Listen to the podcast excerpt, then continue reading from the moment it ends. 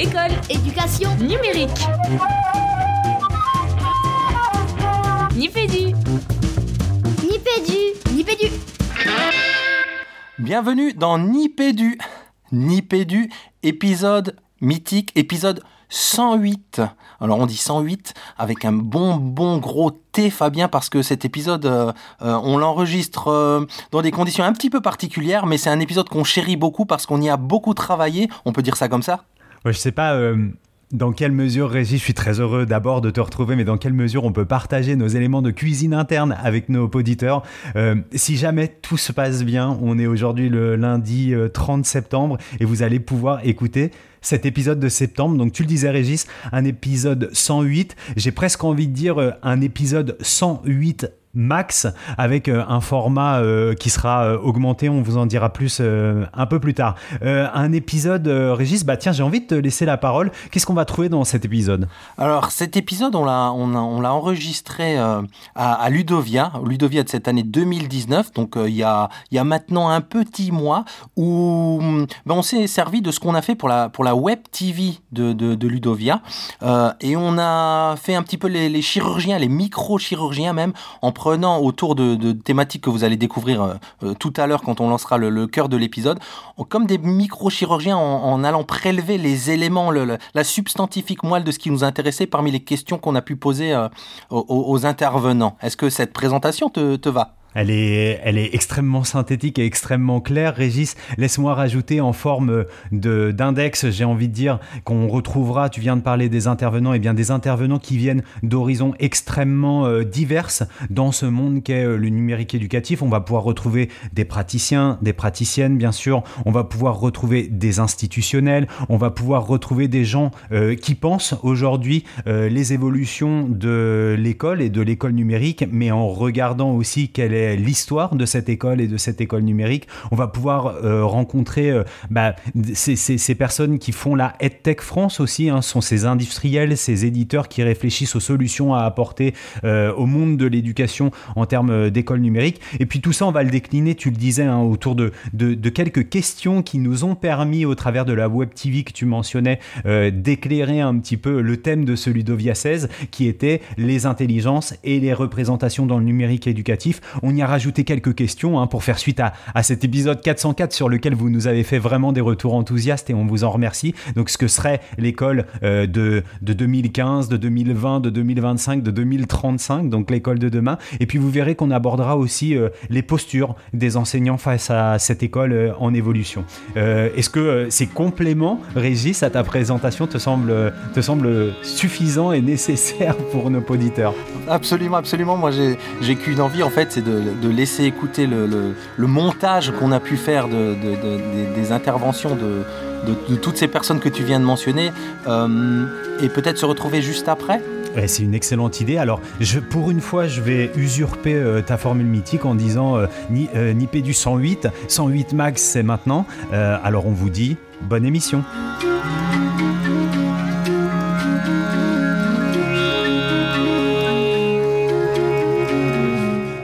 Alors euh, nous, euh, on se place comme une pièce de théâtre plutôt.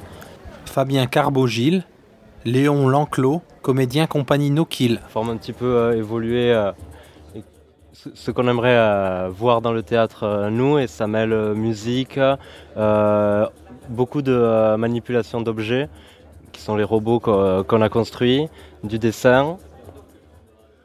Euh, Voilà, de la vidéo, un petit peu de magie et, euh, pas mal de, machinerie aussi. Donc le test de Turing c'est euh, un protocole qu'a imaginé Alan Turing dans un article des années 50 et qui consiste en, gros à se poser la question est-ce qu'une machine va pouvoir un jour imiter la capacité de l'homme à converser par écrit? Et donc ça consiste à, mettre un- une sorte de jury euh, face à un écran sur lequel vont s'afficher des messages. Il va converser euh, via le clavier euh, comme sur un messenger ou par texto avec une entité. Il doit deviner si l'entité est une machine ou est un vrai humain. Donc une machine qui passe le test de Turing, c'est une machine dont on n'arrive pas à savoir si c'est un humain ou une machine.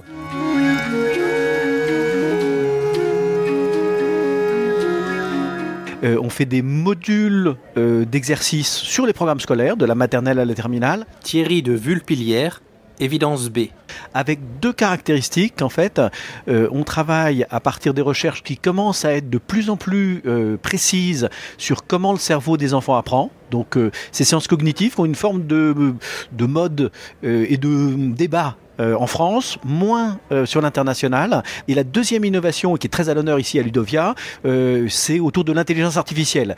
donc l'intelligence artificielle, comme son nom l'indique, est assez stupide, mais sa capacité à traiter des masses de données et à détecter dans ce grand bruit eh ben, des caractéristiques propres à certains élèves ou des caractéristiques de parcours qui vont aider telle ou telle forme d'apprentissage ou type de difficulté. Donc la combinaison de ces deux, Sciences Co pour concevoir euh, des modules et IA pour affiner la personnalisation. C'est ça que fait Évidence B.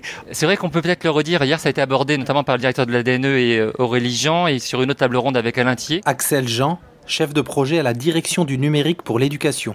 On se disait, l'articulation intéressante sur intelligence artificielle, il y a une sorte d'oxymore en fait entre intelligence qui est le pur de qui est le, le propre de l'humain, voire du règne animal si on élargissait, et l'artificiel qui est le propre du silicium. En fait, donc les mettre ensemble fonctionne de manière assez complexe, peut-être un peu dans le fantasme aussi. Et un des intervenants a utilisé un terme qui s'articulerait bien, intelligence professionnelle, à partir de solutions artificielles. Donc des solutions numériques se basant sur des algorithmes définis par des humains au service d'une mission là qui est celle de apprendre. Intelligence artificielle, bon pour nous c'est un peu plus facile d'en parler en quelque sorte parce que Benjamin Marteau, directeur de la start-up d'État Pix. On connaît même le terme, l'usage du terme, il est largement éculé. Tout le monde dit qu'il fait l'intelligence artificielle, alors tout le monde n'en fait pas forcément, euh, peu importe. Je pense que l'intelligence artificielle, ou l'intelligence en tout cas qu'on tire des données que l'on recueille au travers de ce qu'on fait sur des plateformes en ligne, alors sur Pix par exemple, passer des épreuves, euh, pour nous, euh, ça peut avoir des implications, et ça doit avoir des applications concrètes pour faciliter le boulot des enseignants. parce que ça peut permettre de dire beaucoup de choses et de permettre de faciliter l'adaptation aux besoins euh, des élèves et des besoins différenciés des élèves dans la classe. On va aller choisir les questions que l'on va poser avec un algorithme de test adaptatif qui va donc choisir euh, quelle épreuve poser de telle façon à réussir à faire en sorte que quel que soit ton niveau de sortie dans Pix, tu réussisses deux épreuves sur trois. Pourquoi? Pour maintenir l'engagement, que les gens ne décrochent pas. Euh, et donc, intelligence artificielle, pour moi, si elle a un sens, c'est pas forcément pour être autonome, mais c'est pour aider l'enseignant dans ses missions et euh, faire en sorte que tous les élèves ils accrochent. Après, encore une fois, c'est souvent c'est le balbutiement aujourd'hui. Alors effectivement, euh, le, on utilise essentiellement deux algorithmes hein, dans, nos, dans notre solution. Catherine de Vulpilière évidence B. Qui vont aider à, remédier justement aux difficultés soulignées par Thierry, mais avec toujours cette précaution qu'il euh, n'y a pas d'obligation, hein, qu'on peut débrancher la machine euh, à chaque instant. Alors effectivement, le premier euh, algorithme, c'est un algorithme de ce qu'on appelle clustering. Donc il s'agit à l'issue du test diagnostic par clustering de déterminer donc des clusters, c'est-à-dire des groupes. Mais c'est pas forcément des groupes justement d'élèves, c'est des profils d'élèves. Hein, c'est des groupes voilà auxquels ni les experts de terrain ni les cogniticiens n'ont forcément pensé. C'est de l'apprentissage non supervisé, c'est-à-dire précisément à partir d'un certain nombre de résultats, la, machine est capable de faire ses groupes et, il y a quelquefois des, surprises hein, parce que euh, c'est pas forcément les élèves qu'on avait imaginé euh, être exactement, absolument. C'est la notion de, signe, de signal faible. C'est bien la raison pour laquelle ça aide euh, l'humain hein, qui lui est capable de détecter d'autres signaux, enfin qui va pouvoir suivre. Mais l'enseignant peut très bien se dire mais c'est pas normal que tel élève soit dans tel cluster. moi je sais pourquoi pourquoi il est là. Euh, ce matin, il avait mal pris son petit déjeuner. Et voilà. Bon. Donc, euh, néanmoins, ça, c'est une aide pour les signaux faibles. Donc, il part dans la banque de ressources et là, il va falloir euh, qu'il ait un, suivi très précis, hein, que, que soit, comme indique nos chercheurs, tracé à la culotte, en fait, l'élève en fonction de son, sa propre évolution et des données antérieures. Donc là, c'est un algorithme d'apprentissage par renforcement qui n'est ni du supervisé ni, non, ni du non supervisé. C'est du machine learning et effectivement dans le domaine éducatif où on apprend bah, la machine, elle apprend et l'élève aussi. Et donc, ça va lui permettre de, vraiment euh, d'allouer à chaque élève au fur et à mesure la ressource qui lui convient exactement. Remet-il en question les modèles éducatifs? Christophe Piombo, délégué académique au numérique éducatif, Académie de Toulouse. Moi, je pense qu'on était déjà capable de faire de la pédagogie euh, différencier, on en faisait déjà avec les moyens du bord que l'on avait, bien évidemment, mais on était capable de faire de la différenciation, chose vers laquelle aujourd'hui on dit que le numérique nous aiderait à le faire, et notamment si on, écoute le, discours du ministre, il parle de l'usage de l'intelligence artificielle dans ce cadre-là pour faire de la différenciation, donc très bien. Effectivement, ça peut permettre de faire mieux cette partie-là, mais on était déjà conscient en tant qu'enseignant qu'on devait faire de la différenciation euh, auprès de nos élèves. C'est quand j'ai, moi, 25 élèves à gérer. Raphaël Moraglia, directeur général Skilogs. J'ai 25 petits précepteurs qui, qui, sont allés voir ce qui se passe, qui disent attention, toi, tu as fait une erreur, etc., je vais t'aider, et qui reviennent et qui disent, et vous pouvez venir sur le stand, vous verrez, qui disent attention, regarde ce qu'a fait Julie c'est pas bien. On a essayé de l'aider là-dessus, mais on n'y est pas arrivé. Exactement, en fait, la mutation qu'on a fait dans la médecine il y, a, 20 à 25 ans, on a dit ben, un radiologue, il peut pas analyser 25 radio, 1 euh, million de radios. Par contre, une IA, une intelligence artificielle le peut. Mais ensuite, qu'est-ce qui se passe? Est-ce qu'on laisse l'IA euh, avec, grâce à un algorithme de, de voix, euh, dire au patient, ben voilà, tu as une tumeur et tu vas mourir? Non. Du coup, là, on redonne la voix au médecin. Bah, c'est pareil, on donne toute cette analyse fine, ses recommandations, ses prédictions, et ensuite à l'humain de s'en emparer. Ah oui, alors effectivement, euh, on a un grand projet qui euh, s'appelle le partenariat d'innovation intelligence artificielle. Alors il y a de nombreux projets euh, qui vont s'appuyer sur les possibilités de l'intelligence artificielle, au service des enseignants pour les assister, euh, notamment dans les apprentissages fondamentaux en français et en mathématiques, donc CP, CE1, CE2, euh, et d'autres aussi euh, par ailleurs en langue vivante, un assistant euh, qui permettrait de conforter l'enseignant de l'école élémentaire qui n'est pas forcément spécialiste dans sa prononciation, par exemple sur l'enseignement de l'anglais, et d'avoir des solutions qui, se basant sur de l'intelligence artificielle, permettent d'assister euh, le professeur dans des choix d'activités, des réactivations de connaissances à retravailler de temps en temps pour qu'on ancre mieux euh, les compétences et les apprentissages des élèves, euh, de proposer des regroupements par rapport à des niveaux d'élèves, en fait, de manière dynamique. Mais le mot très très important pour nous, c'est que, fort de toutes ces compétences technologiques basées sur de l'IA, nous sommes là pour assister le professeur qui reste euh, évidemment maître de sa classe, qui est l'expert pédagogique. C'est assez simple à dire, mais ça va être complexe à réaliser. Donc, on va se baser sur la EdTech française, des très grands laboratoires. On retrouve tous les grands laboratoires euh, du, CNRS et de NIREA notamment, mais pas seulement, certains aussi en académie, euh, qui vont concevoir de la recherche et développement pendant une année entière en se basant avec des académies volontaires, des terrains volontaires, donc euh, des praticiens, des professeurs, des inspecteurs, euh, des IRUN, des DAN, évidemment les délégations académiques au numérique éducatif, pour explorer tout le potentiel euh, possible de l'IA je complète juste cette réponse qu'on a fait, cet algorithme euh, qui s'appelle le Bandit Manchot, Multi-Arm Bandit, avec l'INRIA euh, à Bordeaux, euh, donc sur l'autre côte par rapport à, Ludovia. Et hum, ce qu'on voit dans les études, les recherches qui sont faites, quand un, enseignant va allouer, par exemple, on, travaille là, on a remporté un marché avec le ministère de l'Éducation sur le cycle 2 en maths, quand on alloue des exercices en addition et soustraction pour des, des cycles 2, et on, on va dire, qualifie de 1 à 10 la difficulté des exercices qu'on va allouer, naturellement l'enseignant va très rapidement distribuer à ses élèves des exercices plutôt de niveau 2 et 3 et n'ira pas plus difficile que le niveau 7. Il va taper dans le centre, j'ai envie de dire quand on fait un comparatif, comment l'algo va allouer les exercices et comment l'enseignant va allouer les exercices sur des classes hétérogènes, ce qui est le cas de toutes les classes quasiment, eh bien l'algorithme va beaucoup plus longtemps allouer des exercices de niveau 1 et 2 parce que des élèves en ont besoin et du coup c'est un premier profil de décrocheur. Si on ne le fait pas, si l'enseignant à un moment passe au niveau 3, eh bien ceux qui n'auront toujours pas maîtrisé finalement euh, commencent à hum, créer ce profil de décrocheur. De la même manière, l'algorithme euh, très rapidement, enfin finit par allouer des exercices de niveau 7, 8, 9 et 10. Et c'est un deuxième profil aussi de décrocheurs, d'élèves qui s'ennuient ou qui, qui tournent en rond, etc. Donc en fait, il faut vraiment que par le numérique, les atouts du numérique permettent de différencier assez simplement, permettent d'adapter des contenus pour les besoins de chacun et en allant jusqu'aux situations de handicap. Donc on peut avoir un contenu qui soit pensé pour cette moyenne. Et s'il est modifiable, c'est ce que nous vérifions à chaque fois. On demande notamment dans les banques de ressources numériques et dans le PIA que ces ressources puissent avoir une proposition pensée par une équipe pédagogique, mais que le professeur ait toujours la main pour débrayer la solution, la modifier, l'abonder. Et quand il va faire cela, un système intelligent donc à base d'intelligence artificielle, doit être capable de dire pourquoi le professeur l'a-t-il modifié. Sans doute ma proposition initiale n'était pas bonne, donc je dois apprendre. Et la prochaine fois que je proposerai à un autre professeur ailleurs en France, je me serai enrichi de cette intelligence professionnelle de l'enseignant en classe. On avait demandé euh, ici à Ludovia. Luis Galindo, directeur recherche et développement réseau Canopé. Les représentations du numérique éducatif de toutes les personnes qui sont ici à, à Ludovia. On avait entraîné à travers des machines learning for kids et des scratch, en fait, quelque chose qu'on peut faire en classe, en fait. On avait entraîné une machine, que c'était un bot, en fait, fait avec scratch, qui était entraîné après avec euh, Watson. En fait, c'est le, la, le, le, cloud avec lequel travaille Machine Learning for Kids. Et ensuite, on avait posé des questions en fait au bot. Par exemple, qu'est-ce qu'ils pensent des enseignants à Ludovia du numérique éducatif? Que j'avais montré d'autres exemples aussi pour justement mettre en place euh, des activités en fait en classe avec les enseignants, par exemple des débats avec les élèves, l'impact des biais, par exemple, de ces données d'entraînement en fait, parce que c'était les représentations de Ludovia, pas de tous les enseignants, par exemple. Donc, on peut travailler vraiment dans différentes thématiques, utiliser de cette façon dynamique, facile, presque invisible finalement avec l'intelligence artificielle et le, machine learning.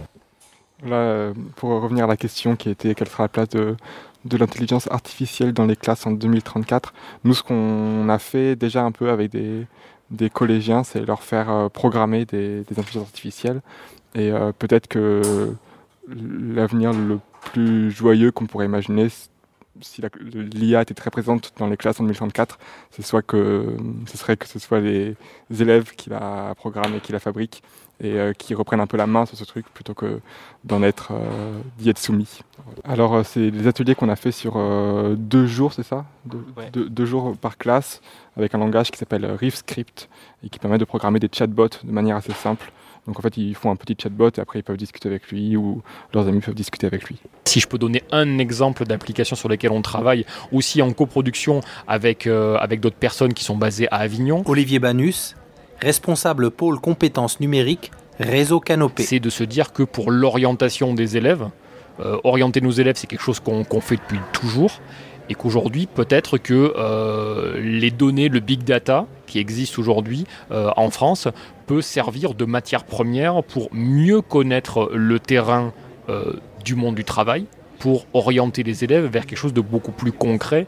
Mais on imagine avec, voilà, avec une société qui s'appelle Human Roads, un service qui va s'appeler le GPS de l'orientation, qui a remporté un, un, un PIA il n'y a pas très longtemps et qui, aura pour vocation justement sur un volume de données qui sont le volume de données des universités, euh, de Pôle Emploi et, d'autres jeux de données qui sont disponibles, de, construire une IA qui permette de, construire un GPS, de dire voilà moi je suis, euh, je suis lycéen ici aujourd'hui maintenant, euh, où sont, où sont aujourd'hui, quel, est le devenir des anciens élèves de ce lycée?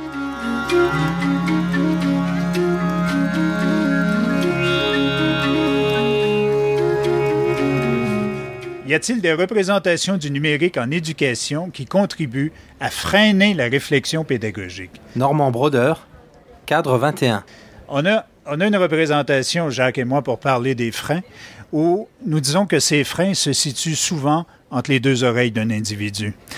Le possible, le développement, bon, c'est certain qu'il peut y avoir des freins administratifs, des, des freins budgétaires, mais au-delà de ça, le numérique, il faut qu'il devienne en filigrane à l'école. Il ne faut pas qu'il soit un objet, un outil d'apprentissage, mais que lors des apprentissages, qu'il s'avère nécessaire, utile pour faire des, des, apprentissages en profondeur, donc le deep learning, aller plus loin. On parle d'intelligence artificielle, on parle de neurosciences, donc que le numérique fasse partie intégrante de l'apprentissage, non pas comme un frein, mais comme un levier pour amener nos élèves à faire des avantages plus profonds. On va forcément faire quelque chose d'intéressant pédagogiquement, le côté... Euh...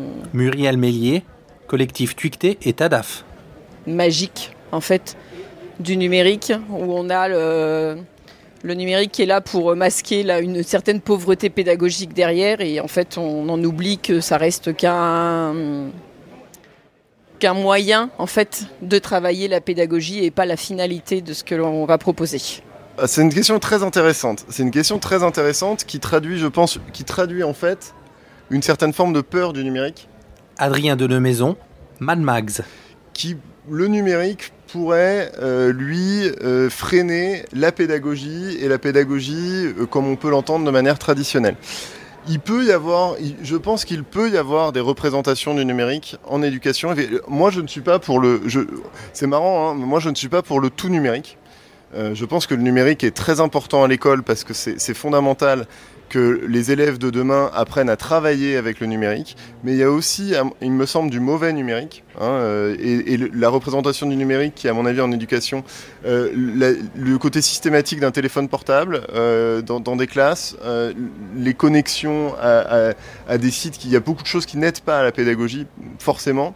Je, je suis suis pas pour le tout numérique. Je suis par contre pour que les élèves soient formés au numérique et surtout pour que les profs soient dans leur réflexion pédagogique, soit apprennent à intégrer le numérique. Et euh, je pense que c'est fondamental de, de, de pas trop taper sur les profs et de surtout non mais et de surtout euh, parce que c'est la critique l'art de la critique est toujours facile mais je pense que c'est important dans leur parcours de prof qu'ils que soient intégrés à leur réflexion pédagogique des représentations du numérique positives et je ne suis pas sûr que ce soit le cas à l'heure actuelle finalement, de se questionner sur un outil, le numérique a fait que les enseignants se sont mis à mieux questionner les pratiques et les gestes professionnels.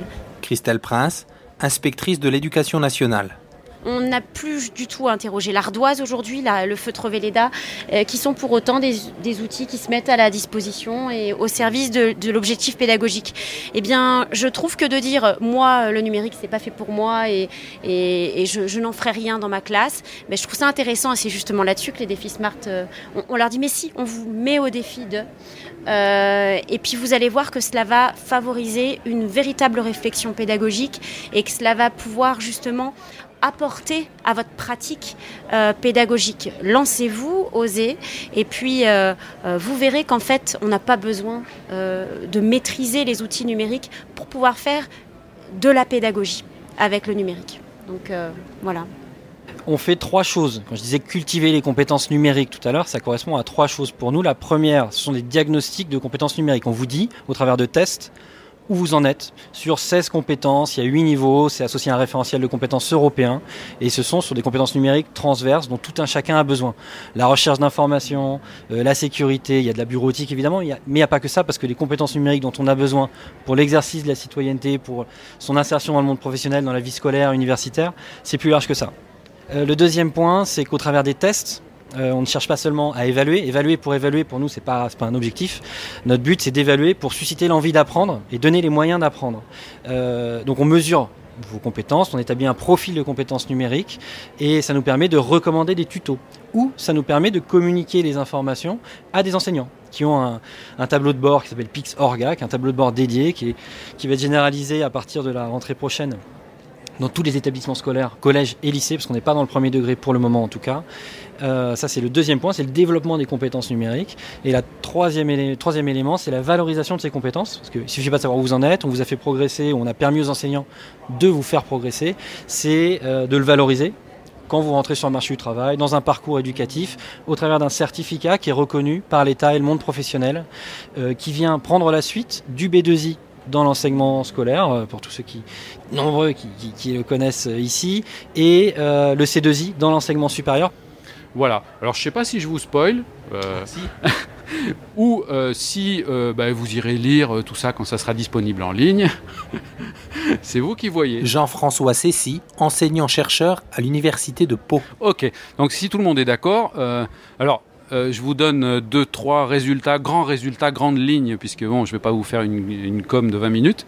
Euh, mais le fait donc d'a- d'assu- d'assumer cette prédisponibilité numérique des supports de cours, c'est-à-dire le fait de mettre à l'avance, avant le cours, donc en ligne, des cours à disposition des étudiants, tout en les informant que c'est le cas, parce que souvent on le fait, mais on ne leur dit pas. Donc s'ils ne le savent pas, ils ne peuvent pas entamer une démarche préparatoire. Alors qu'est-ce que ça génère effectivement et qu'est-ce que ça ne génère pas? C'est-à-dire quelle est la vérité statistique issue de ces résultats Alors je dis euh, volontairement vérité, parce que je vais casser ça en disant ça n'est une vérité statistique que sur le terrain sur lequel je l'ai prélevé, et euh, le spectateur transposera comme il le souhaite, il a tout à fait le droit de dire que c'est faux chez lui. Dans la représentation que se font les, les apprenants, pour eux c'est bénéfique et ils en profiteraient pour anticiper sur le cours. Et là où j'étais surpris, parce que ça, à la limite, ça m'a pas trop étonné, moi c'était l'idée que je m'en faisais, mais je voulais la vérifier. Euh, les profs sont aussi très positifs là-dessus, c'est-à-dire qu'ils pensent aussi, très majoritairement, à 48% à peu près, que mettre à l'avance les supports de cours, ça engagerait des démarches de préparation. Donc ce qui est assez étonnant, c'est que ce point est positif alors qu'ils sont négatifs sur d'autres points. Euh, donc l'absentéisme, j'ai dit, ah oui, et la prise de notes pour finir. Euh, et puis j'en resterai là. Un, des derniers grands résultats, c'est que euh, certains enseignants pensent que le fait de mettre à disposition les supports de cours à l'avance, ça peut fausser la prise de notes, c'est-à-dire euh, l'empêcher. ils disent bon, bah, il a déjà le truc, donc il ne va pas faire l'effort d'écouter et il ne va pas prendre de notes, etc. ce qui est démenti a priori dans la représentation des étudiants. Eux, ils disent, bah non, ça ne change pas ma prise de notes. Alors, bah, effectivement, euh, on me donne un papier, je le complète, je la note. On me donne euh, un, fichier numérique, bah, je la note de la même manière. Donc, ça ne va pas changer ma manière de prendre des notes. Ça ne va pas la fausser elle va rester telle qu'elle était. Donc quelqu'un qui prend beaucoup de notes va continuer de prendre beaucoup de notes, manifestement, puis quelqu'un qui prenait pas beaucoup de notes euh, continuera de la même manière. Donc a priori, ça ne change pas ça, alors que chez les enseignants, ils ont quand même euh, une vision euh, un peu moins idéale. Ils pensent quand même majoritairement que ça va changer la prise de notes et donc quelque part peut-être nuire à l'apprentissage. Moi, je penserais à toutes les représentations que peuvent avoir les parents sur les dangers du numérique. Virginie Costa, enseignante dispositif classe à 12. Euh, dans nos classes. Euh, et qui euh, peuvent parfois gêner certains enseignants à utiliser ce numérique dans les classes. Quand on dit aux parents de mettre moins les enfants devant les écrans, etc., etc., c'est des discours qu'on entend un petit peu partout. c'est compliqué de nous, en tant qu'école, aller mettre les enfants redevant les écrans alors qu'on essaye de dire aux parents que c'est pas forcément ça. Or que ce sont des fausses idées, mais tout ça, ça doit se déconstruire. Mais euh, je m'arrête sur le mot freiner qui me plaît pas trop, euh, Régis. Margot Collier, professeur des écoles. Euh, parce qu'effectivement, je pense que le numérique, et on l'a bien vu pendant ces quelques jours, au contraire, sur la réflexion pédagogique, on n'a fait que ça pendant quatre jours. De réfléchir, pédagogie, etc., avec, avec des partenaires complètement différents, des enseignants du premier degré, du second degré, des représentants de la Maïf, des intervenants des, comment ça, des, des collectifs, des commerciaux. Enfin, il y avait vraiment. Euh, donc freiner me gêne un petit peu. Moi, je vais ajouter en donnant un petit truc. Jacques Cool, cadre 21.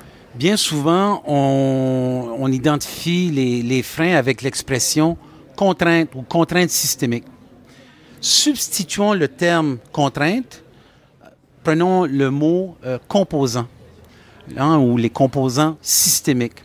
Donc, think from inside the box et au lieu de l'extérieur, mais donnons-nous la chance d'écarter les côtés et laisser entrer un peu d'air. Le tabula rasa n'arrivera pas en éducation. Euh, et si on perçoit des freins, eh bien, au lieu de les percevoir comme freins, on les perçoit comme oui, c'est un composant à laquelle on peut peut-être travailler et arriver à, piocher, comme on dit en bon québécois, euh, pour arriver à le faire métamorphoser en quelque chose qui rejoint nos, idéaux, nos finalités euh, d'une école de, de 2035. Voilà. Il y a des enseignants qui ont cette peur, cette crainte de considérer que on arrive en disant bon, tout ce que vous faisiez avant, il faut le remplacer. Aujourd'hui, c'est fait avec du numérique. Or, c'est pas ça du tout. D'où l'idée de vraiment travailler sur l'usage du numérique avec le bon dosage, sur des activités qui euh, sont adaptées à l'usage du numérique, parce que des activités ne le sont pas du tout. Et puisqu'on savait très bien faire sans le numérique, pour moi, il n'y a aucun intérêt aujourd'hui à le remplacer par du numérique. D'un côté, je pense qu'en classe, en fait, il y a des très très bonnes méthodes traditionnelles qui sont mises en place. Chrisline Lamade, responsable de formation Prométhéen. Et euh, bah, puisqu'elle fonctionne bien avec les élèves, il faut continuer. Et maintenant, effectivement, le développement des nouvelles technologies, du numérique, avec des nouvelles applications, des nouveaux logiciels, des nouvelles solutions, bouscule le mot, je le mets entre guillemets, mais c'est vrai, bouscule la démarche de l'enseignant, le positionnement de l'enseignement en classe, les élèves aussi. Et donc certains modèles sont un peu bousculé, mais pour le meilleur en fait. C'est pas, selon moi, un chamboulement d'un enseignant qui qui tombe, je veux dire, du troisième étage, mais au contraire, c'est plutôt quelque chose qui se fait petit à petit. Et avec le numérique, ce qui est intéressant, c'est que les représentations, elles sont à la fois construites par le marketing. Thierry Gobert, enseignant chercheur. Par les gens qui sont les acteurs du numérique et qui propose tous les produits. Et d'ailleurs, je vous, rappellerai cet auteur génial, euh, Jacques Ellul, qui, dit, qui avait fait un livre qui s'appelait Le bluff technologique pour bien montrer que ces représentations, elles étaient quand même très particulières. Et regardez, les interfaces se sont développées de plus en plus en masquant la complexité technique des ordinateurs. Dans un article il y a quelques années à TISMED, j'avais essayé de montrer que euh, les interfaces étaient comme un temple égyptien. À l'extérieur, tout est décoré. Il y a des statues. C'est une bande dessinée. Et plus vous descendez dans des salles privilégiées, obscures, réservées, plus eh bien, vous perdez la décoration, plus ça devient aride. Et à la fin, vous avez un petit hôtel en granit où là n'accèdent que les prêtres et l'élite qui, eux, peuvent se passer du décorum.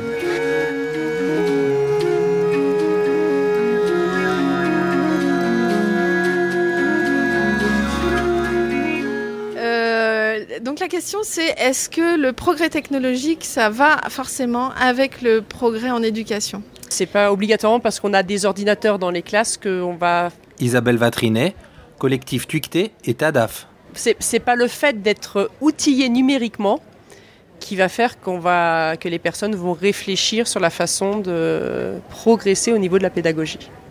Si je tiens, on, on, peut prendre un exemple très classique d'inversons la classe. Claire parlait de l'objet vidéo. Marie-Camille Fourcade, enseignante, association inversons la classe. Donc là, on aurait pu y voir un progrès technologique, notre cours sur le sur vidéo, externalisation du savoir, machin, machin. Et puis, et puis en même temps, pas forcément progrès pour l'apprentissage, euh, puisque finalement, le gamin euh, passif devant la vidéo euh, n'en tire pas un, apprentissage. Mais la technologie qui nous est donnée maintenant, offerte maintenant d'introduire du questionnement interactif dans la vidéo, un feedback immédiat par rapport à la réponse de, l'élève et même un aiguillage selon sa réponse vers un autre élément de la vidéo qu'on peut découper, qu'on peut monter euh, différemment et créer un parcours hyper personnalisé dans l'appropriation de cette vidéo. Là, on, a un impact sur l'apprentissage. Je pense que l'intégration des, des, nouvelles technologies dans les classes nous remet en question. Laurence Lecorf, enseignante, première participation à Ludovia. Et euh, avec les supports qu'on utilise, les, outils, mais aussi euh, les supports mis à disposition. Justement, on en parlait tout à l'heure de la mutualisation. Je pense que moi, je fais des progrès, même après 30 ans d'enseignement en éducation et du coup avec mes élèves. Un contre-exemple, vouloir à tout prix mettre du numérique où il n'y a pas besoin d'en mettre parce que savoir encore travailler simplement et sans les outils numériques. Quoi, cette question, elle veut dire est-ce que effectivement projet progrès technologique, c'est un progrès éducatif? Simon Laurent, réseau français des Fab Labs. Et moi, je préférais voir euh, les progrès technologiques arriver dans les classes en même temps qu'un vrai questionnement critique sur, sur ces usages-là. Pour moi, on ne peut pas les dissocier. C'est notre ADN de fonctionnement, c'est sur ces idées-là qu'on s'est fondé. Et je serais très malheureux de voir euh, la technologie arriver sans contrôle et surtout sans permettre aux élèves de se la saisir de manière critique les élèves de cette génération, les digital natifs comme on les appelle, qui ont toujours connu ces technologies, euh, n'ont pas de connu de monde avant, ne, ne pensent pas qu'il puisse y avoir d'autres solutions, etc. Et surtout ont été élevés en consommateurs effrénés de technologies. Euh, nous, on travaille, j'ai beaucoup travaillé avec des scolaires et à constater euh, de leur expliquer que la puissance de calcul qu'il y a dans ce téléphone aurait pu envoyer trois fois Apollo 11 près de la Lune. et là, ils nous avaient vu comme ça. Ah bon, monsieur, on peut faire ça? C'est des questionnements simples, mais qui ramènent aussi au cœur du débat euh, comment on utilise la technologie en pédagogie et euh, peut-être la légère tendance qu'on a à chercher des formules magiques pour tout arranger. Euh, moi, j'ai pas de conviction ni de dogme là-dessus. J'appelle juste à être extrêmement prudent et à appliquer de la méthode d'esprit critique systématiquement, surtout quand on nous vend les choses avec autant de véhémence et autant de, euh, c'est quand même un énorme lobbying sur l'éducation nationale. Je ne vais pas aller au-delà entre l'histoire entre le libre l'open source, Microsoft, pas Microsoft, etc. C'est pas le lieu pour ça, mais il y a des vraies questions qui se posent là, et c'est des choix de société en réalité. La formation à l'esprit critique, c'est l'évidence. Anne-Solène Gourdon, professeure documentaliste, association Tiers-Lieu Édu. Euh, donc ça, c'est un enseignement transversales. Hein. Moi, donc, je suis enseignante documentaliste, ça fait partie de l'EMI, éducation aux médias et à l'information. Il y a toute une, toute une dimension enfin, liée à l'esprit, au développement de l'esprit critique. Et je dirais les, les tiers-lieux sont, des, sont particulièrement, enfin, sont aussi des, des, outils et des vecteurs. Alors ça peut être en démontant tout simplement, parce qu'on fabrique, parce qu'on regarde, parce que parce qu'on on, on répare un ordinateur, on regarde comment c'est à l'intérieur, comment c'est fait. Donc là, ce côté technique, technologique, etc. de recréer. Mais aussi, on réfléchit aux usages. En fait, euh, la base de, ma recherche, justement, à partir de, ce que j'ai fait au laboratoire Techné à, à l'université, mais de ce que je continue à faire à Canopé, c'est qu'on n'arrive pas à inventer de nouvelles expériences en fait quand on conçoit les, artefacts d'apprentissage numérique. Avec l'intelligence artificielle, peut-être qu'on est en train de faire la même chose aussi. Si vous euh, voyez par exemple les entreprises comme Skill en Chine par exemple, cette entreprise en fait, ce qu'il fait, c'est de renforcer les tests standardisés, donc un vieux système avec l'intelligence artificielle que ça va donner euh, des bons résultats dans les examens. Mais probablement, au lieu de, de se demander juste dans les examens en fait, Comment faire mieux Peut-être qu'on peut se demander euh, comment je veux apprendre, pourquoi je veux apprendre, comment je vais apprendre à apprendre en fait, comment je vais utiliser ces connaissances dans la pratique en fait. Et on n'est pas en train de faire ça en fait. Donc euh, parfois ce que je dis, euh, c'est qu'on est en train de construire une version numérique du 19e siècle en fait.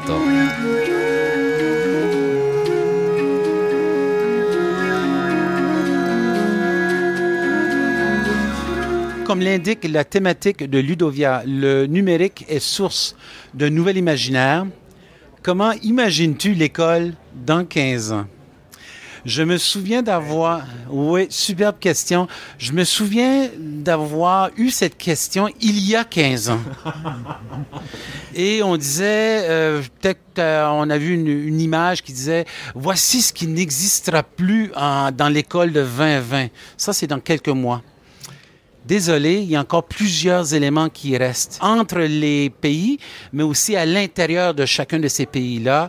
Euh, si on regarde nos, écoles du Québec, on peut en nommer plusieurs qui font des choses absolument extraordinaires. La majorité aussi qui vont dans la bonne direction et d'autres qui traînent un peu la patte. C'est un peu le, cours normal des choses, pas seulement dans un secteur d'éducation. Donc, la question, comment je l'imagine dans 15 ans, je l'espère encore plus euh, décloisonnée qu'elle ne l'est comme euh, l'ami Mario Asselin disait il y a plusieurs années, plus de fenêtres, moins de murs.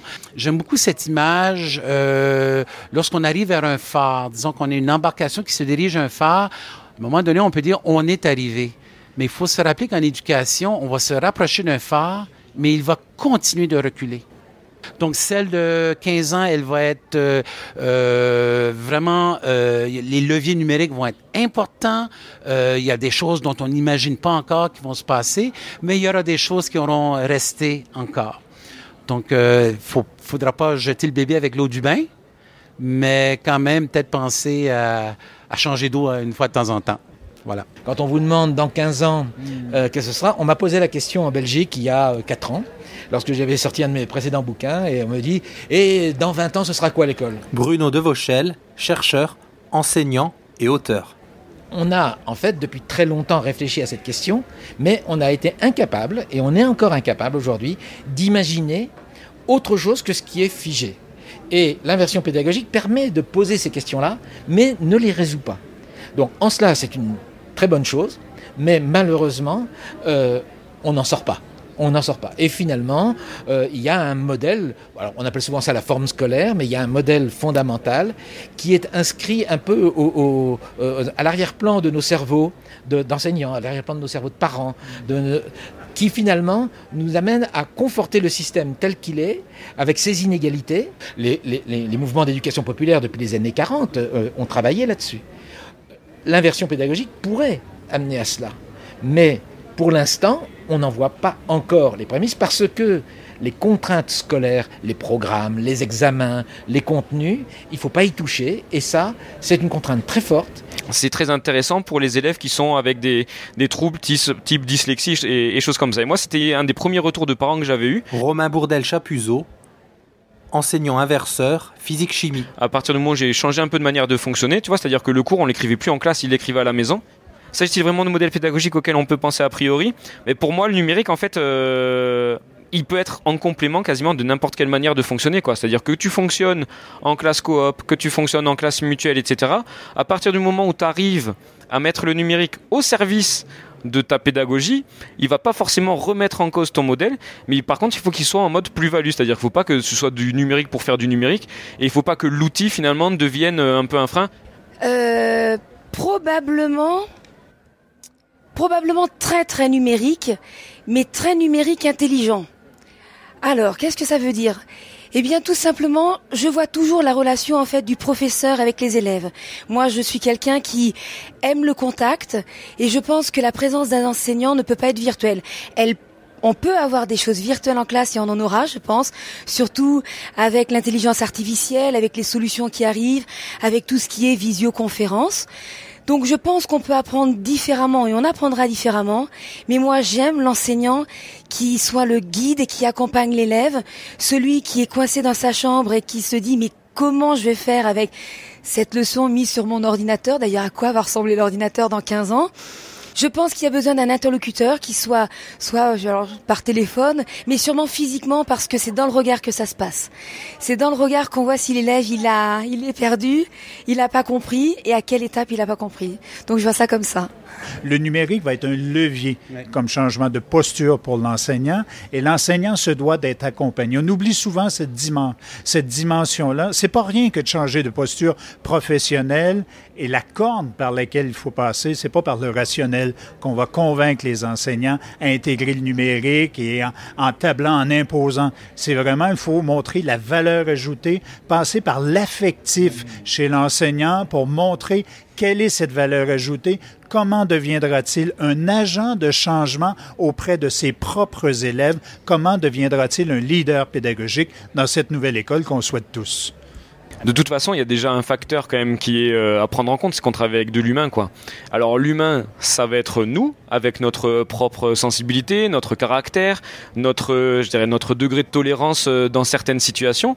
Et puis c'est aussi l'humain des élèves. Et euh, quand tu parles de réplicabilité, c'est-à-dire que même toi, quand tu fonctionnes, alors tu vois, je suis au collège, quand tu es avec la cinquième 2, ben, tu fais pas forcément la même chose que quand tu es avec la quatrième 3, parce que c'est pas la même classe. Et puis même avec la même classe, en fonction de l'heure dans la semaine, tu vas pas faire la même chose. Donc c'est pour ça que c'est pas une science. Et y avait, si jamais c'était une science et qu'il y avait une solution miracle, je pense que ça fait longtemps euh, qu'on la connaîtrait, quoi. Je l'imagine euh, avec moins de murs. Anne Vertka Travaux, chargée de mission d'Anne Montpellier. Plus, euh, plus de création, plus, euh, plus d'imaginaire justement, et plus de place euh, à l'individu. Euh, moi, je l'imagine comme un espace où les collègues ont peut-être moins peur du numérique. Frédéric Davignon, chargé de mission d'Anne Montpellier. Ont moins l'impression que c'est quelque chose dans quoi il faut être expert pour pouvoir se lancer. Euh, et justement, comme source euh, que l'imaginaire pédagogique, en fait, il est en marche grâce au numérique. Donc, je l'imagine euh, l'école dans 15 ans comme un espace où, voilà, on, le numérique sera quelque chose, en fait, qui, quelque part, n'est pas un sujet, n'existe pas, qui est intégré, qui est là, qui fait euh, partie, telle que les tables, le bureau, je ne sais pas ce qu'il y aura dans 15 ans dans les classes, hein, euh, mais comme euh, quelque chose de totalement intégré à la classe.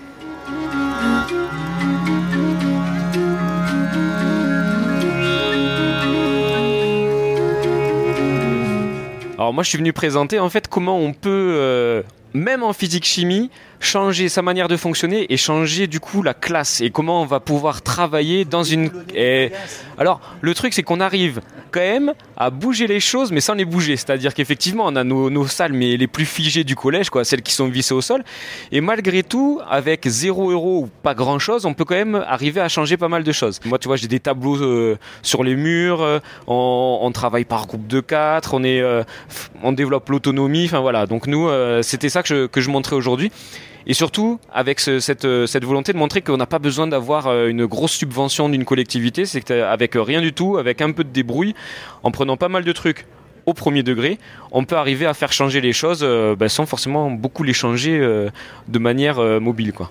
Euh, oui, tout à fait. On a présenté euh, donc cette année euh, deux correspondances. On est deux classes euh, séparées, mais on a, on a travaillé tout à fait toutes les deux. Et on a généré une sorte de communauté entre nos élèves. On a dépassé le stade de deux classes séparées, mais on a créé une grande classe d'une cinquantaine d'élèves avec deux maîtresses référentes.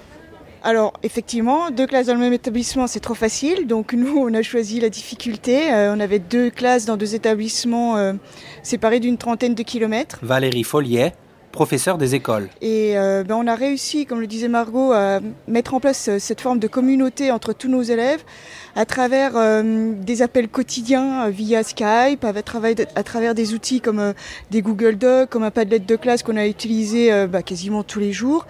Et c'est vrai que nos élèves euh, avaient vraiment l'impression de faire partie, non pas d'une classe euh, classique, mais d'une classe de 50. En fait, euh, ton, prendre ton smartphone pour te filmer dans ta classe ou filmer ta classe, c'est quelque chose qui se fait intuitivement et assez rapidement. Et il n'y a pas besoin de faire un montage, on n'est pas Spielberg en fait. Euh, C'est des choses toutes simples. Ouais, c'est-à-dire que quand on vient sur euh, Ludovia, quand on est sur des salons, forcément, on va présenter euh, un projet qui est abouti ou en tout cas le projet tel qu'il est à l'instant T. Et c'est vrai que ben, moi, je travaille avec une collègue de SVT, on travaille en commun, elle s'appelle Fanny Groer et ben, forcément, notre travail, quand on le voit, on se dit ça pourrait presque faire peur parce que ben, il y a trois ans de boulot derrière, il y a beaucoup d'heures passées, comme pas mal de collègues.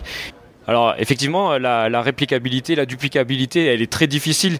Mais euh, elle est très difficile pourquoi? Parce que nous, on demande quoi aux gamins? On demande souvent de s'approprier les choses.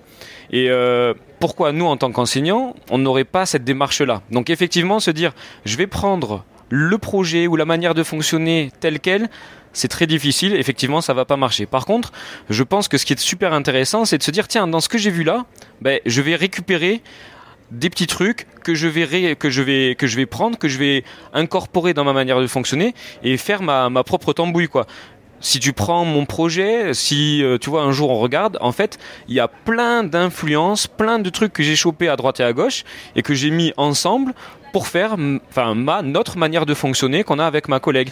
Et je lançais des petits défis aux stagiaires que je suivais entre deux visites euh, pour pouvoir travailler sur les gestes professionnels et l'ana- l'analyse de pratique. Et euh, en leur lançant ces petits défis, on décomplexifiait un petit peu les choses. Également, on lance des défis aux formateurs, aux directeurs d'école. Et puis, euh, bah, plus largement, aux professeurs qui ne sont pas que débutants, mais même les professeurs euh, aguerris. Alors, pour être très très concrète, déjà, donner un exemple de défi. L'enseignant pensait utiliser son tableau, euh, de lui interdire la zone du tableau, et pendant toute sa séance, il n'aura pas le droit de mettre un pied dans la zone du tableau et de l'utiliser. Les élèves, oui, mais pas l'enseignant. Si on devait faire un lien avec le numérique, il y a le défi TNI. Pour le défi TNI, c'est justement de se dire, dans une classe qui a euh, un TNI, euh, sur une séance d'une demi-heure, euh, que des élèves puissent manipuler le TNI sur une durée de 10 minutes. Cela paraît peu. Mais il s'avère que dans beaucoup d'études et d'observations de classes ayant des outils numériques, comme le TNI ou, d'autres, finalement la manipulation de l'élève y est très peu présente, et notamment le TNI. C'est pour engager l'enseignant à pouvoir réfléchir à la manière dont l'enfant lui-même pourrait manipuler le TNI. Alors, à Ludovia, on est venu chercher des, outils et des compléments de, de pratique qu'on va pouvoir utiliser dans nos classes bah, dès la rentrée, justement. Peut-être pas tout, parce que là, on a trouvé beaucoup de choses, mais euh, en tout cas, euh, au moins euh, certains points qui seront exploitables rapidement, et puis d'autres qui seront peut-être en réflexion pour la suite, mais qui nous seront certainement très utiles de toute façon.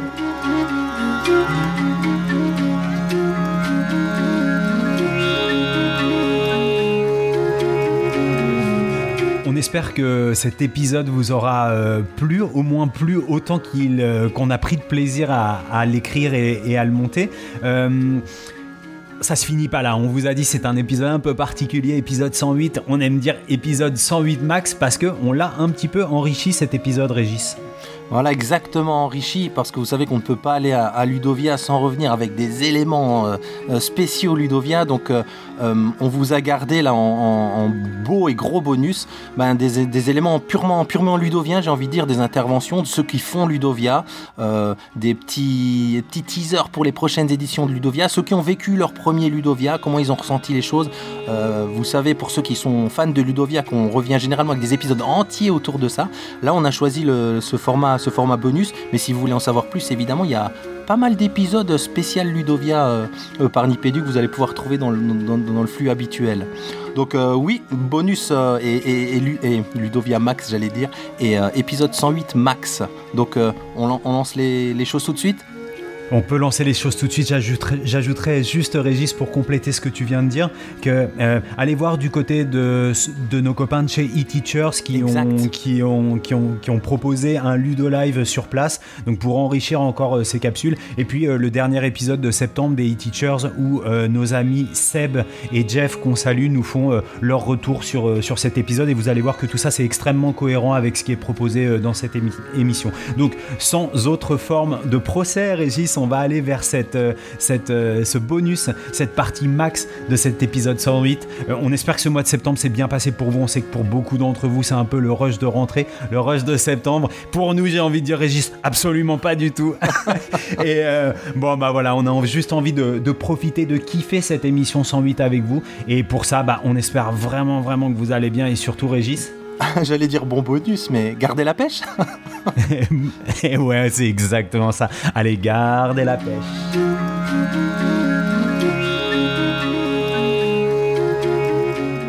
Euh, les collectifs enseignants connectés, c'est euh, ben, un, un, vivier d'enseignants euh, motivés et, euh, et euh, hyper dynamiques, avec une, une, énorme stimulation intellectuelle, une foison de projets qui permettent de d'amener euh, un dynamisme en classe et un renouveau euh, dans la classe. Euh, et on n'est pas seul en plus pour faire tout ça. Donc ça permet d'aller plus loin que si on était tout seul dans notre classe. Oui, et puis c'est des, des, enseignants qui, qui, communiquent énormément les uns avec les autres et, les idées rebondissent. Voilà, là, je crois qu'il y a un nouveau, des nouvelles choses qui sont en train de, de se construire petit à petit. Euh, à chaque Ludovia, il y a quelqu'un qui dit ah mais ça c'est pas fait. L'année dernière, il y avait quelque, il manquait quelque chose en EPS. Hop, c'est en train de se construire. Là, il y a quelque chose qui est en train de se lancer. Voilà, c'est le silence on lance dont on a parlé tout à l'heure. On n'a pas parlé tout à l'heure justement dans ce qui me manquait. Euh, et euh, oui, une grosse entraide entre les enseignants et des, des, différents niveaux aussi et des niveaux des différents horizons. Alors, c'est un jeune collectif de profs doc connectés qu'on a créé l'an dernier, qui s'appelle Ludodoc. Bénédicte Langlois et Juliette Filiol, enseignantes, collectif Ludodoc. Et où on essaye de valoriser les, euh, les actions du professeur documentaliste pour montrer à quel point les professeurs documentalistes sont sympas, aiment leurs professeurs de discipline et aiment faire des choses ensemble. Nous sommes donc innovants et on aime autant enseigner qu'être au cœur de tout ce qui est actualité, de la lecture et surtout être une médiation dans les établissements scolaires. Donc on est les amis des enseignants, bien sûr de la direction, d'ailleurs je salue la mienne, qui a repris lundi, comme moi, je précise, et nos élèves, évidemment, parce que sans ça on ne serait pas là. Euh, L'idée c'est d'avoir un collectif d'enseignants qui partagent certaines valeurs, avant même des pratiques peut-être, des valeurs de partage, d'échange, de, euh, des modalités très horizontales derrière tout ça, pas de volonté d'expertise ou, ou, même de prosélytisme sur une pratique qu'on chercherait à défendre comme euh, la modalité magique ou qui serait exclusive des autres. C'est pas du tout euh, l'idée. Donc des valeurs de partage et derrière des recherches sur les pratiques plus que la défense et la promotion d'une pratique. Ouais, alors la Team Fils Collège, c'est un groupe qu'on a lancé il y a, il y a, deux ans. En fait, initialement, c'était vraiment par rapport aux classes inversées en physique parce qu'il y avait pas mal de gens qui étaient visibles en lycée, donc euh, Florence Raffin, Geneviève Ponsonnet, etc. Et en collège, il n'y avait pas, pas grand monde de visibles en tout cas. Ça ne veut pas dire qu'ils faisaient pas, mais il n'y avait pas grand monde de visibles. Et donc l'idée, c'était d'essayer de faire en sorte qu'on puisse se regrouper un petit peu pour aider ceux qui voulaient se lancer. Et donc là, euh, alors euh, on avait lancé un petit groupe sur Twitter. Là, on est un peu plus nombreux. On a fait un compte Twitter. Et là, bientôt, on devrait aller sortir un petit site internet parce qu'on a pas mal de trucs. Le but, c'est de partager, quoi. Voilà, c'est qu'on aime bien partager, mutualiser, faire en sorte que, bah oui, on simplifie un peu la, on puisse simplifier la vie des collègues et puis échanger des, des trucs qui puissent, euh, qui puissent marcher en classe, quoi. Bah, Twicté, j'ai toujours suivi, j'en ai parlé à l'ESP plusieurs fois. Euh... Karine Dodocal, enseignante, première participation à Ludovia. On a fait Tweet Inférence cette année, Laurence a fait euh, les tweets mater, les problèmes mater, euh, donc voilà, des choses qu'on a déjà testées et qui ont donné envie d'aller voir les, les, gens en vrai aussi. Euh, personnellement, très contente de rencontrer en vrai, c'est l'expression euh, des collègues avec qui je travaille à distance. Donc sur Problémateur, je prends l'exemple avec Patricia, Patricia Dutertre. Euh, j'ai fait deux ans avec elle de résolution de problèmes en maternelle et je la connaissais pas. Donc on s'est rencontrés ici. Et l'autre finalité d'aujourd'hui que j'apprécie, c'est de voir les, gens à l'origine, la genèse des projets. Parce qu'en fait, on comprend mieux euh, en s'inscrivant après ce qu'ils attendent des gens qui participent. Et c'est surtout le temps qu'ils donnent et, et la mutualisation. Moi, ça me, je suis même effarée de, voir les gens, le travail. Et on repart par contre chargé avec plein de projets. Et la préparation de rentrée d'ici euh, le 2 septembre va être euh, difficile parce qu'on on, s'inscrit dans beaucoup de projets qu'on ne connaissait pas.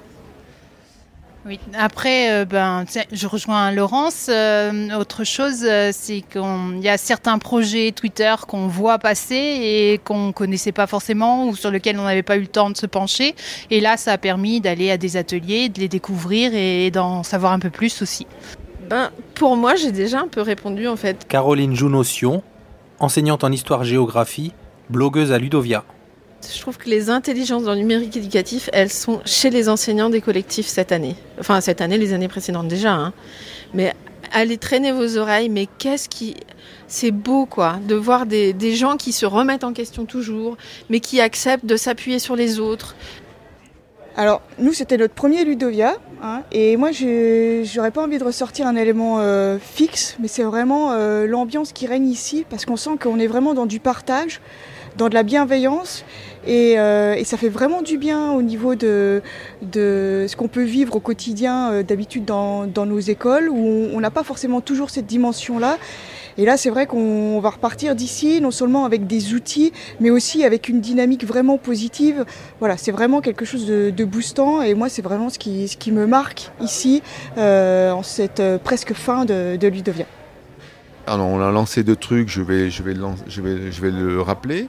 Éric Fourcault, responsable développement Ludovia. Euh, tiers-lieu, donc le bootcamp tiers-lieu éducation, hein, puisque la problématique des tiers-lieux en éducation euh, ou hors éducation, mais quelque chose qu'on commence à, traiter au sein de l'éducation. Hein, L'établissement doit s'ouvrir sur le monde via un, tiers-lieu ou pas. Et puis, euh, une population qu'on avait un peu délaissée ces dernières années, qui sont en fait les directeurs d'établissement, euh, voilà, que ce soit premier degré ou second degré, puisqu'ils ne trouvaient pas forcément leur place dans, dans les ateliers communautaires et autres. Donc on a créé euh, le premier séminaire direction, donc en une journée. Et on a démarré avec des schémas traditionnels de Ludovia qui sont pas forcément habituels pour un, directeur d'école, euh, du genre pêcha coucha, voilà, des choses un peu secouantes. Cette année, on a été quand même dans le, euh, au milieu de l'été. Hein, on a bien vu qu'il y avait beaucoup plus de touristes à Exeter, mais et donc voilà, ça ira peut-être mieux l'année prochaine, euh, on ne sait pas. Voilà. Non, ben non, sourire, c'est que voilà, il fait beau, les gens ont l'air contents. Aurélie Julien, chef de projet Ludovia. Euh, on a atteint le même nombre de participants, plus ou moins, que l'année dernière, donc euh, ça prouve que ça plaît toujours autant. Euh, malgré un démarrage difficile avec la pluie torrentielle que nous n'avions jamais eu jusque présent en 16 éditions. Euh, voilà, je, pense que c'est une belle édition, euh, plein d'ateliers, euh, ça grouille toujours autant de, de profs motivés. Donc, bah, nous, organisateurs, bah, voilà, il n'en faut pas plus pour être satisfait, je crois. Que nous, c'est la porte d'entrée pour ici, c'est une alliance objective de gens qui veulent aller dans la même direction et co-construire. Certes, avec des enjeux qui ne sont pas toujours les mêmes, mais euh, notre présence ici, elle est aussi faite pour que nous on comprenne mieux comment fonctionne et comment aborde l'enjeu tiers-lieu et Fab Lab la communauté éducative, pour expliquer notre point de vue et trouver, se trouver le maximum de points communs pour travailler ensemble. Ce qui me vient, c'est vraiment la difficulté euh, de se rendre d'un point A à un point B sans se faire intercepter par 15 personnes super intéressantes. Pline, youtubeur, et vulgarisateur en éducation. Donc notamment hier, je voulais aller me coucher tôt, on est sorti du resto à 23h15. J'ai fini au lit à 2h du mat parce que je voulais juste aller passer 5 minutes à discuter avec les saventuriers qui étaient en train de boire un verre à un bar et euh, du coup, je me suis retrouvé embarqué dans littéralement 15 discussions différentes, je pense. Et donc, il euh, y avait la discussion pour rentrer jusqu'à, enfin, la, destination du fond du bar euh, qui m'a pris euh, la moitié du temps, trois quarts d'heure à peu près. Puis ensuite, j'ai croisé d'autres personnes en sortant. Donc, euh, pour moi, c'est un petit peu ça le côté euh, aussi que j'étais content de trouver à Ludovia, c'est euh, vraiment les discussions informelles, le fait d'être dans un avec une ambiance conviviale qu'on se retrouve. C'est beaucoup des groupes de potes j'ai l'impression qu'ils se retrouvent d'année en année et tout ça. Et je me suis senti vraiment intégré dans ce milieu là et ça c'était c'était génial. Ça a pas de prix. Alors on est venu faire plusieurs choses euh, Marjorie Pouillon médiatrice formation Atelier Canopée Moselle. Déjà, on a des projets euh, en atelier, moi, pour la formation, et donc on est venu travailler un petit peu sur ces projets et rencontrer des gens qui, euh, qui nous apportent beaucoup de choses sur, euh, sur ces projets pour travailler avec eux, notamment sur l'aménagement des espaces. On a beaucoup travaillé avec Christophe Caron, ça a été beaucoup l'occasion pendant cette, cette session-là. Et plus généralement, moi, je viens aussi prendre un peu la température euh, par rapport à mon plan de formation en atelier sur euh, quels sont les besoins des enseignants, qu'est-ce qui les intéresse euh, directement sur le terrain, en essayant de savoir euh, qu'est-ce que nous, on pourrait leur apporter euh, de vraiment spécifique et qui correspond réellement à leurs besoins euh, pour nous en territoire. Voilà. Bon, je crois qu'elle a tout dit. On est aussi venu pour les termes, pour cette ambiance un peu festive, pour être un peu décontracté, pour reprendre un rythme un peu euh, souple par rapport à la rentrée. Baptiste Melgarejo, coordinateur innovation, réseau Canopée, direction territoriale Grand Est. Et c'est vrai que c'est un temps assez important d'échanges conviviaux autour de projets où on peut euh, discuter euh, de pair à pair euh, et on n'a pas cette rigueur euh, du costume, euh, des chaussures et toutes ces choses-là. Donc oui, Ludovia pour nous c'est une rentrée un peu euh, cool mais très intense en, en, en projet, en richesse euh, de rencontres, etc. Et euh, je trouve euh, sur les dernières éditions que euh, passer trois jours à Ludovia euh, me permet en tant que cordeau en tout cas d'avoir euh, une vision sur euh, les six prochains mois en termes d'éducation et, euh, et d'innovation. Voilà. Et donc je pense qu'à Ludovia, c'est ça qui est, intéressant, tu vois, tu vas prendre euh, un- une idée sur euh, un outil, tu vois, par exemple Pierre, j'ai vu WooClap, tu dis ah putain, ça peut être sympa d'utiliser avec les élèves, et puis tu vas voir des escape games, et puis tu vas voir des choses sur les dispositifs avec, avec Twitter. Enfin, le but c'est de se dire, je vais prendre à droite, à, droite et à gauche des petites idées que je vais incorporer bah, dans ma propre cuisine perso.